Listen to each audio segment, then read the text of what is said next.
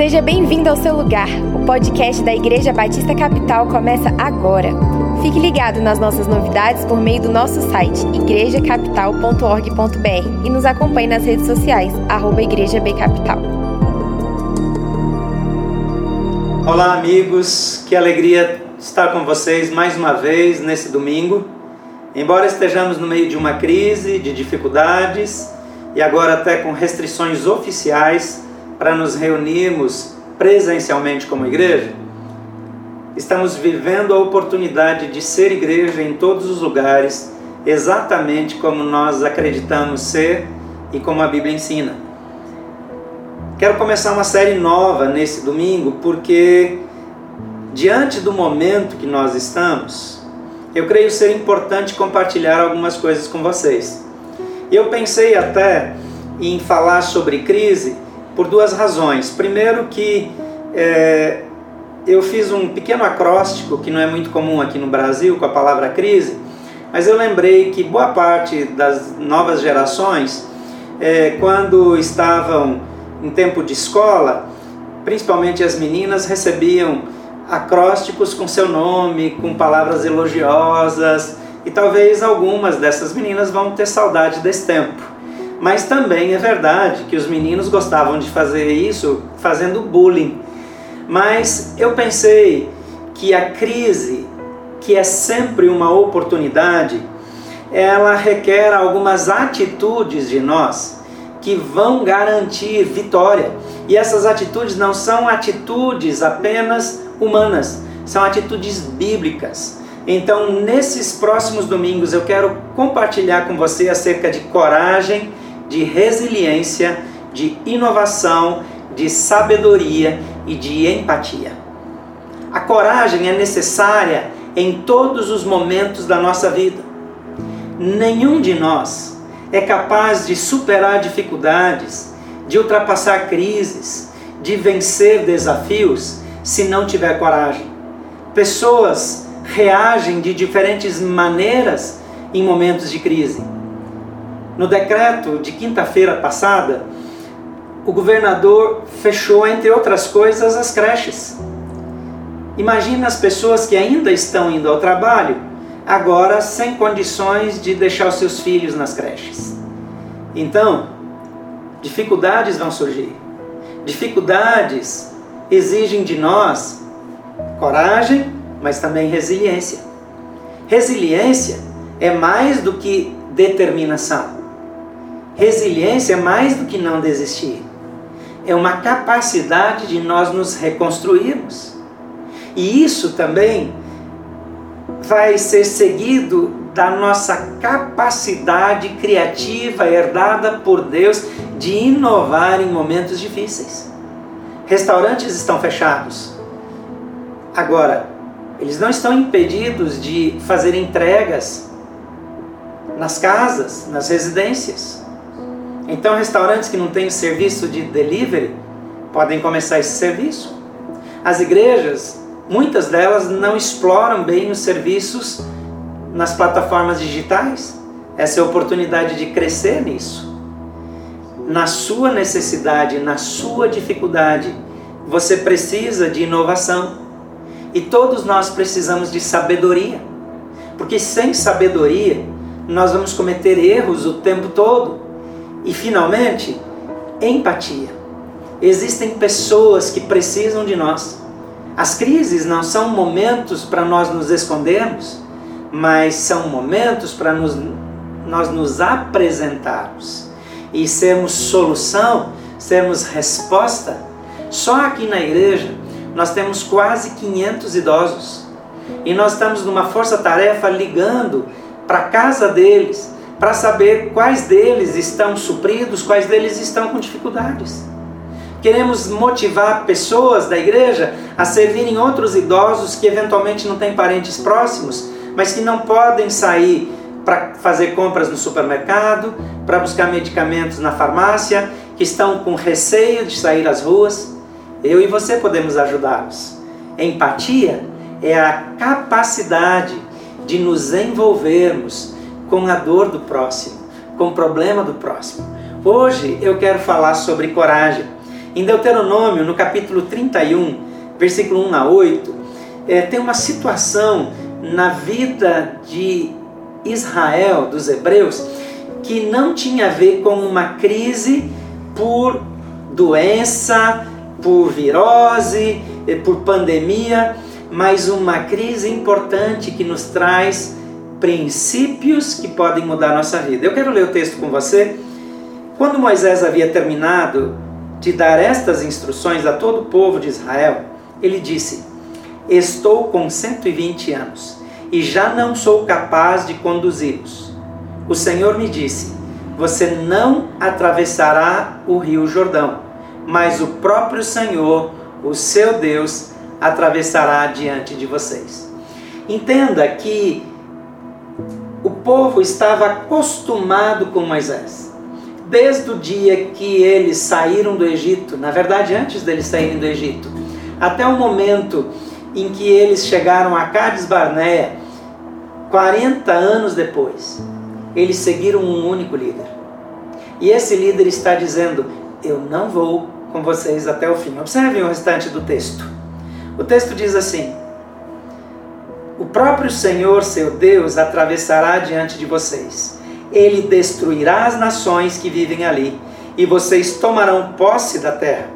Josué os conduzirá até o outro lado do rio, conforme o Senhor prometeu. O Senhor destruirá as nações que vivem na terra, como destruiu Seom e Og, os reis dos amorreus. O Senhor lhes entregará aos povos que vivem ali, e vocês farão com eles o que eu lhes ordenei. Portanto, sejam fortes e corajosos. Não tenham medo e não se apavorem diante deles. O Senhor, seu Deus, irá diante de vocês. Ele não os deixará nem os abandonará. Então, enquanto todo Israel observava, Moisés mandou chamar Josué e lhe disse: Seja forte e corajoso pois você conduzirá esse povo à terra que o Senhor jurou aos seus antepassados que lhes daria.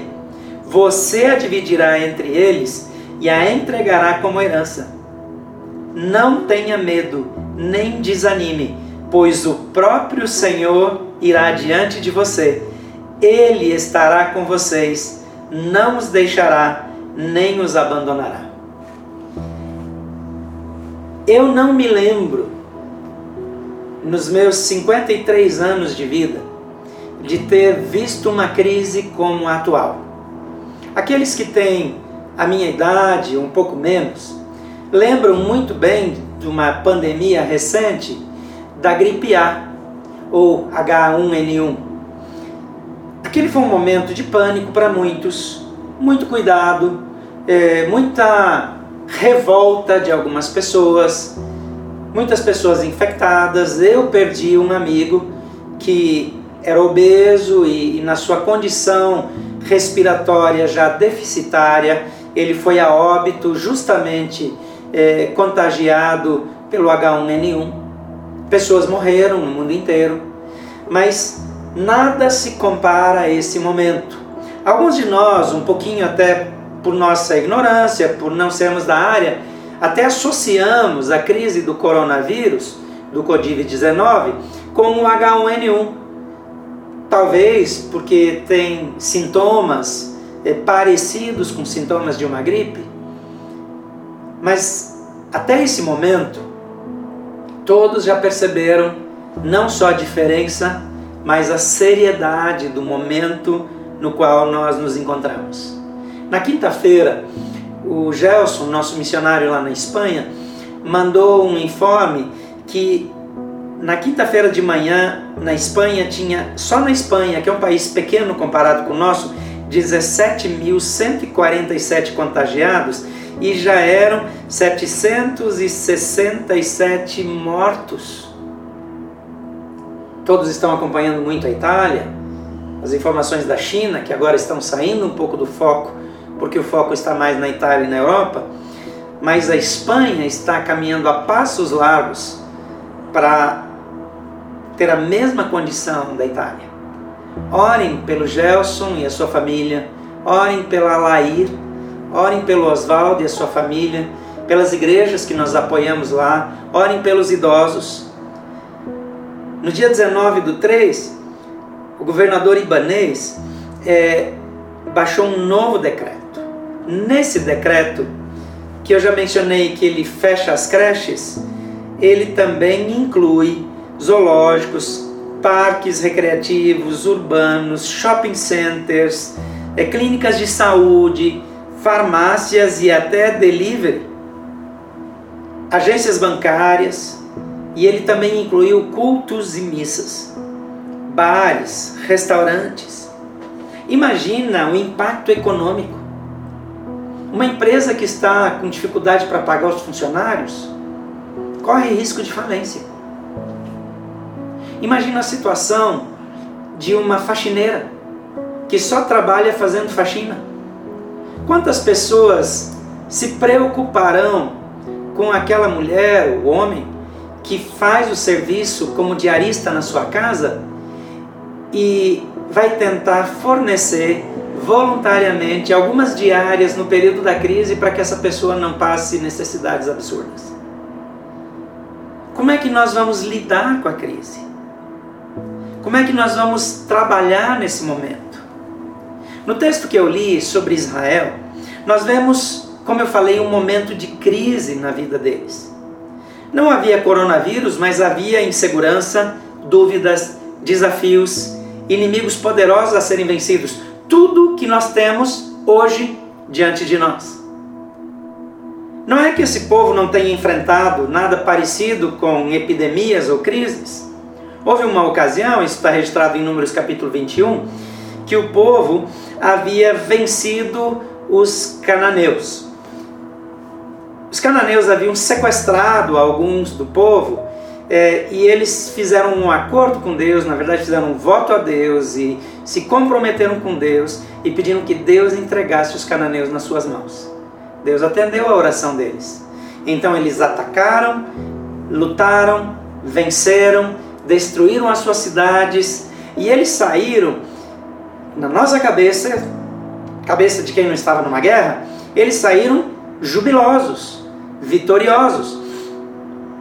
Mas quando eles precisam ir embora, eles precisam contornar é, por um caminho bem mais longo a terra de Edom, porque o rei dos Edomitas não permitiu que Israel atravessasse. E lembre que Edom são os descendentes de Esaú. Eles eram de fato parentes. Mas eles não permitem que a nação de Israel atravesse na sua terra. E eles precisam dar uma volta bem maior. Eles precisam fazer um contorno e eles são contagiados aí sim por um vírus, não pelo Covid-19, mas pelo vírus da murmuração. E o texto bíblico diz que eles começam a murmurar contra Deus e contra Moisés, o seu líder. E no meio dessa murmuração, Deus manda serpentes do deserto atacarem o povo. E eram serpentes venenosas, é, serpentes é, cuja picada determinava a morte da pessoa. Eles não tinham Instituto Butantan, eles não tinham soro antiofídico. As pessoas que eram picadas mora, morriam horas depois. Então eles se arrependem, eles dizem: Nós não deveríamos ter murmurado contra Deus e contra você, Moisés, e, e começam a pedir perdão. Então Deus dá uma orientação para Moisés que ele faça uma serpente de bronze, coloque numa estaca e levante diante do povo. E cada pessoa que fosse picada por uma serpente, que olhasse para a serpente de bronze, seria curada. Deus não livrou eles da picada, mas ele começa a sinalizar que um dia o Redentor será pendurado numa estaca, numa cruz. Esse povo que havia sido contagiado pela maledicência, pela crítica, pela insatisfação, agora é lembrado que a vida deles depende de Deus e de mais ninguém. Mas voltando para a passagem bíblica que nós lemos, eu vejo alguns princípios que podem nos ajudar a enfrentar corajosamente a crise que está diante de nós. Então, você precisa aplicar as coisas na sua vida se você desejar que isso funcione. E é precisamente por isso que eu arrisquei um acróstico porque isso vai ajudar você a memorizar. E hoje estamos na primeira letra da palavra crise, que é coragem. Então, para manter-se encorajado, quando o seu sistema de segurança falhar, confie no Deus que nunca falha. O versículo 1 e 2 de Deuteronômio 31 diz assim: Quando Moisés havia terminado de dar essas instruções a todo o povo de Israel, ele disse: Estou com 120 anos, já não sou capaz de conduzi-los. O Senhor me disse: Você não atravessará o Jordão. Moisés, como eu já mencionei, o único líder que eles conheceram, o único e impressionante líder que era ousado e ousado diante de Deus que se colocou diante de Deus em favor do povo, que se colocou diante do povo em favor de Deus, que proferiu a sentença das dez pragas no Egito, que abriu o mar vermelho, que fez água sair da rocha, que viu Deus atender a sua oração e mandar pão do céu, mandar codornizes para que eles tivessem carne o homem que liderou um povo num período de 40 anos em que nem a tira de couro da sandália se rompia. Esse homem está dizendo: Eu não sou capaz de cuidar de vocês. Eu não sou mais capaz de liderar vocês. Qual é a sua segurança? Em que você deposita a sua esperança? Algumas pessoas estão tão frustradas porque o plano de saúde nem teve tempo de se habilitar para credenciar um laboratório para fazer o teste. Não adianta ter plano de saúde, você não tem onde fazer um teste para saber se você contraiu a doença. A segurança do plano de saúde, que já não é grande coisa, ficou valendo menos. Não tem vacina, não se sabe ainda qual o melhor tratamento. Você que investe numa boa alimentação, atividades físicas regulares e tudo que você faz para cuidar da sua saúde, nesse momento não tem nenhuma garantia. Na nossa casa não é diferente da casa de vocês. E minha esposa, como todas as boas donas de casa, nesse momento está muito preocupada com o trânsito. Não quer que ninguém saia, não quer que ninguém circule porque tem um pai idoso com 83 anos morando em casa e tem uma criança que tem uma doença respiratória. Então ela não quer ninguém entrando e saindo. Obviamente que eu preciso entrar e sair de vez em quando. Eu sou pastor, eu tenho algumas responsabilidades fora. Alguém precisa sair para buscar comida. Então, as minhas saídas e a volta para casa são cheias de cuidados. Entrar em casa, fazer uma higienização, garantia segurança. Mas o que aconteceu?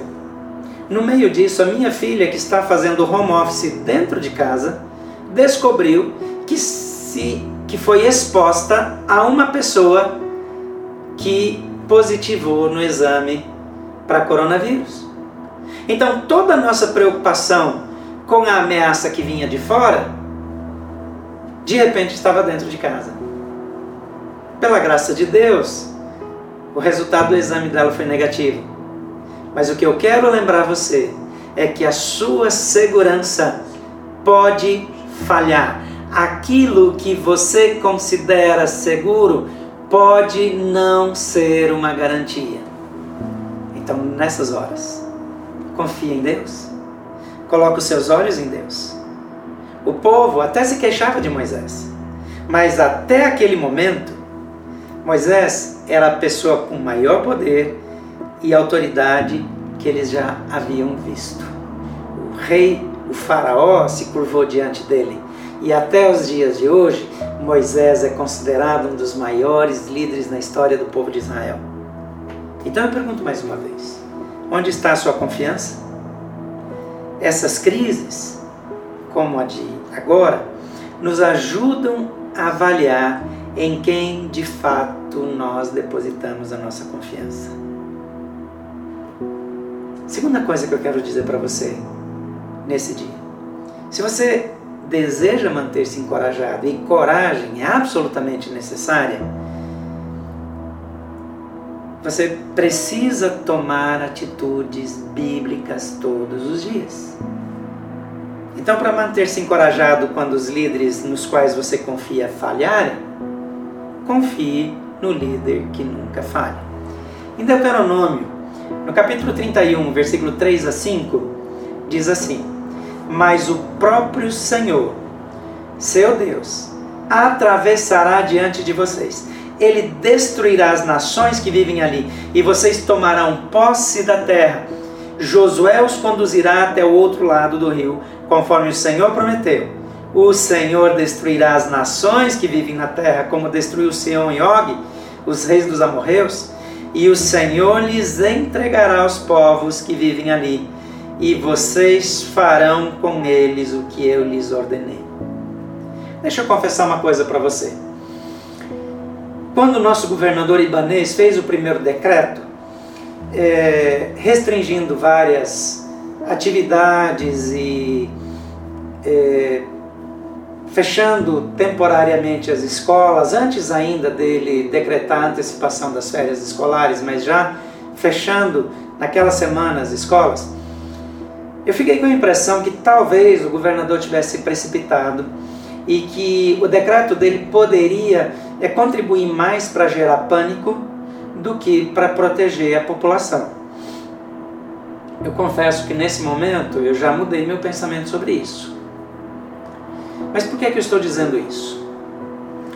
Porque quando eu olho para as autoridades na mão das quais está o poder de decidir aquilo que afeta a minha vida e das pessoas ao meu redor, muitas vezes eu posso discordar. Eventualmente eu vejo autoridades até tomarem decisões erradas. E o que eu quero dizer para você é que quando você vê autoridades que deveriam decidir para o bem da população, decidirem para o seu próprio bem, não perca as esperanças. Ao invés de confiar nos seus líderes humanos, confie no líder que nunca falha. Eu já mencionei que Moisés foi o líder mais impressionante que os hebreus haviam conhecido. Líderes estão tomando decisões nesse momento. Pessoas que votaram no presidente, algumas estão criticando as atitudes dele agora. Pessoas que votaram contra o presidente estão mais irritados do que nunca. Pessoas que votaram no governador talvez não concordem com tudo que ele faça. Mas independente dos meus candidatos terem sido eleitos ou não, governador, presidente, nas outras cidades do Brasil, prefeitos, vereadores, aqui deputados distritais, deputados federais, senadores, são autoridades instituídas, eles tomam decisões e frequentemente essas decisões nos desapontam. É muito difícil ter um brasileiro lúcido que não tenha divergências com o Congresso, com o STF, com o Executivo, com o governo distrital. Cedo ou tarde, ficaremos desapontados. Alguns de vocês seguem líderes religiosos, líderes cristãos na TV. Alguns desses líderes que vocês seguem estão dizendo que ninguém deveria fechar a igreja, que não vão fechar suas igrejas, estão criticando decisões de prefeitos, de governadores, estão fazendo acusações dramáticas na televisão, outros estão é, trocando acusações entre si. Isso não é um fato novo, acontece o tempo todo. Então, olhe bem antes de escolher quem você vai seguir e quem influencia você. O que eu quero dizer é que seres humanos falham. Seres humanos, líderes humanos desapontam.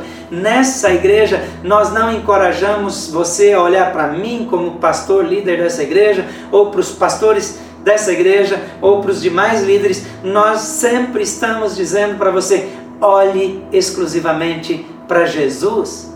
Jesus é a sua esperança, Ele não falha, ele não desaponta. Talvez alguns vão dizer, então por que, é que ele permitiu essa pandemia? Assim como a Bíblia diz que Deus faz o sol nascer sobre justos e injustos, também é verdade que as coisas que não são boas vêm igualmente sobre todos. Não é porque você é um discípulo de Jesus que você está imune.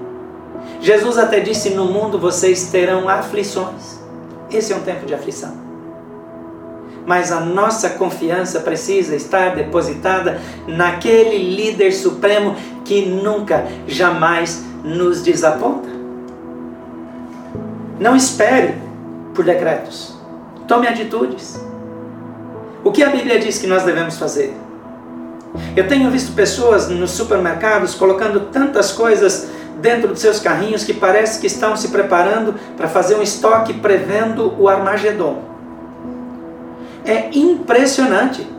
As pessoas estão é, com estoque de álcool gel que vai durar até Jesus Cristo voltar. Você não acha álcool nas farmácias, você não acha álcool nos supermercados. Tem pessoas comprando álcool gel é, é, de 40, de graduação de 46 que não é eficaz, porque não tem álcool, não tem as coisas básicas. Gente, tem água e sabão, é melhor do que qualquer coisa.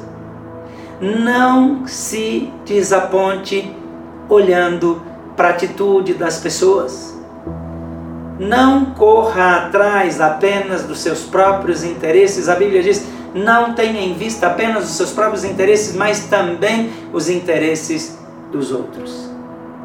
E por último, para manter-se encorajado quando a sua ousadia falhar, confie na força e na companhia de quem jamais o abandonará. Em Deuteronômio, no capítulo 31, versículos 6 a 8, nós lemos o seguinte: Portanto, sejam fortes e corajosos. Moisés falando primeiro para o povo: Não tenham medo e não se apavorem diante deles. O Senhor, o seu Deus, irá diante de vocês. Ele não os deixará, nem os abandonará. Então, enquanto todo Israel observava, Moisés mandou chamar Josué, um novo líder. E diante do povo, ele lhe disse: Seja forte e corajoso, pois você conduzirá o povo. É interessante que nós sempre queremos saber quem vai fazer. Moisés olha para Josué, o seu ajudante, e diz: Quem vai conduzir o povo é você. Seja forte e seja corajoso. E diz mais o texto: Você dividirá a terra que Deus prometeu, e a dividirá entre o povo, e entregará a eles como herança. Não tenha medo, nem desanime, pois o próprio Senhor irá diante de você, ele estará com vocês, não os deixará, nem os abandonará. Quem nunca disse diante de um grande desafio: Eu não sou a pessoa certa? num momento de fraqueza, num momento de desânimo.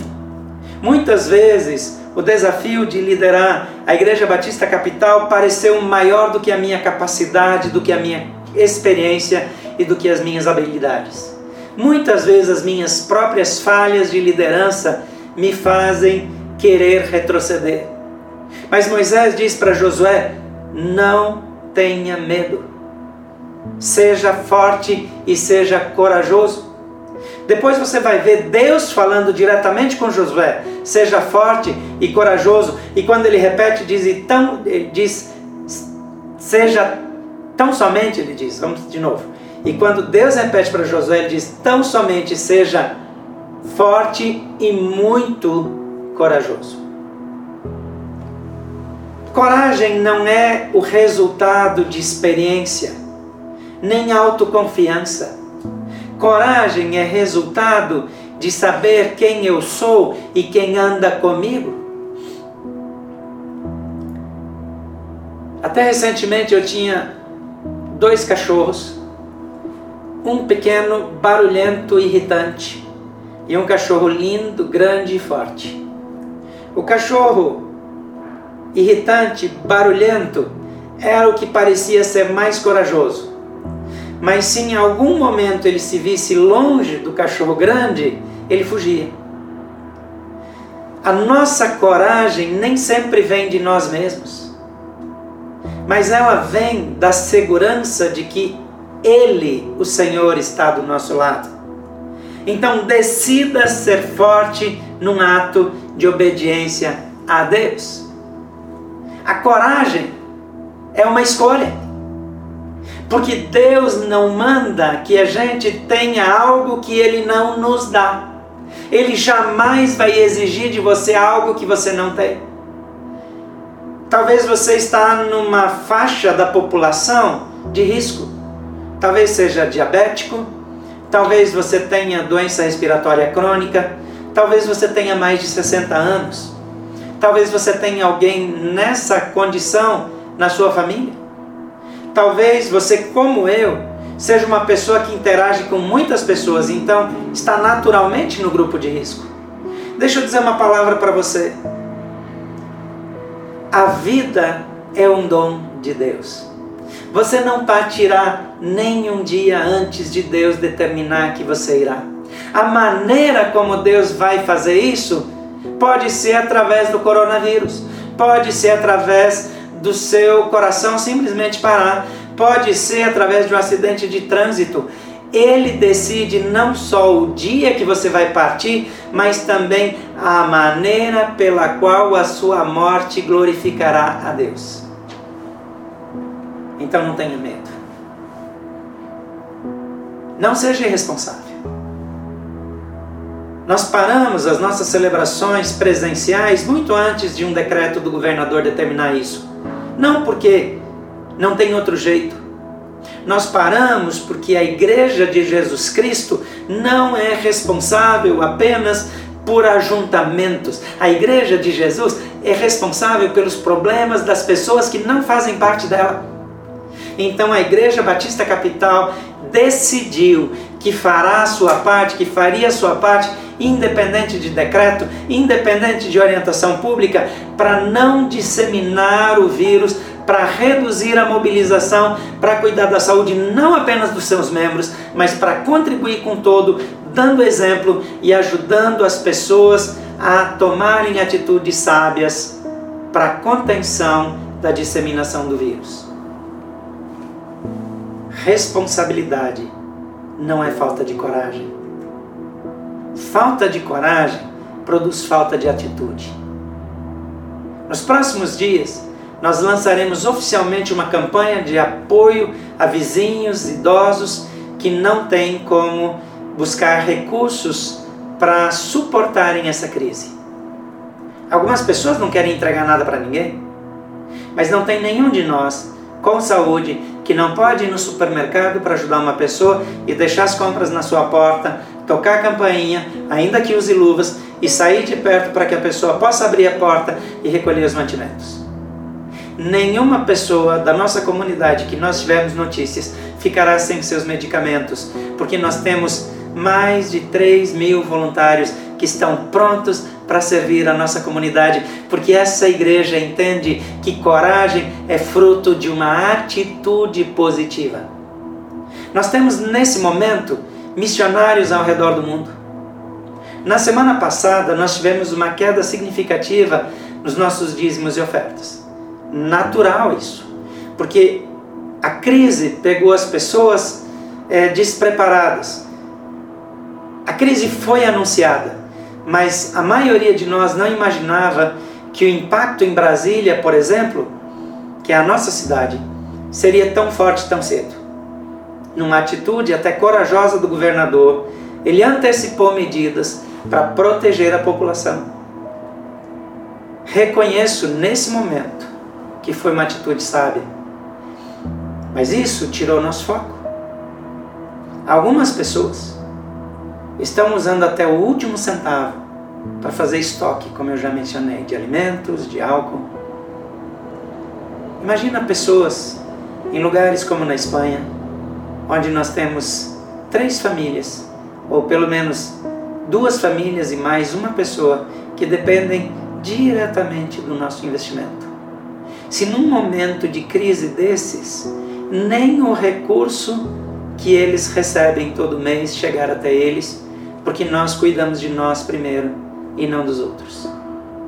Imagina se as pessoas que estão em países que estão sendo assolados pela crise não puderem contar com as orações e com os recursos que essa igreja investe. Imagina se nós tivermos que descontinuar os projetos humanitários, porque simplesmente nesse momento cada um vai dizer: agora eu vou cuidar de mim. Coragem é a ousadia de confiar em Deus e saber que nele nós podemos honrar todos os nossos compromissos.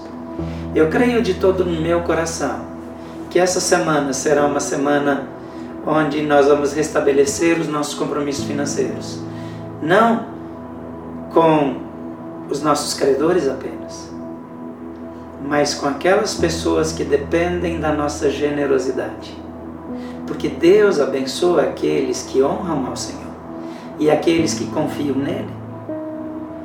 Quando eu decido ser forte e confio que Deus me suprirá em todas as minhas necessidades, quando eu confio que as promessas de Deus são garantia suficiente, eu não vou parar na vida. Não se intimide.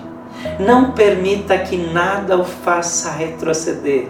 O Senhor Jesus está com você.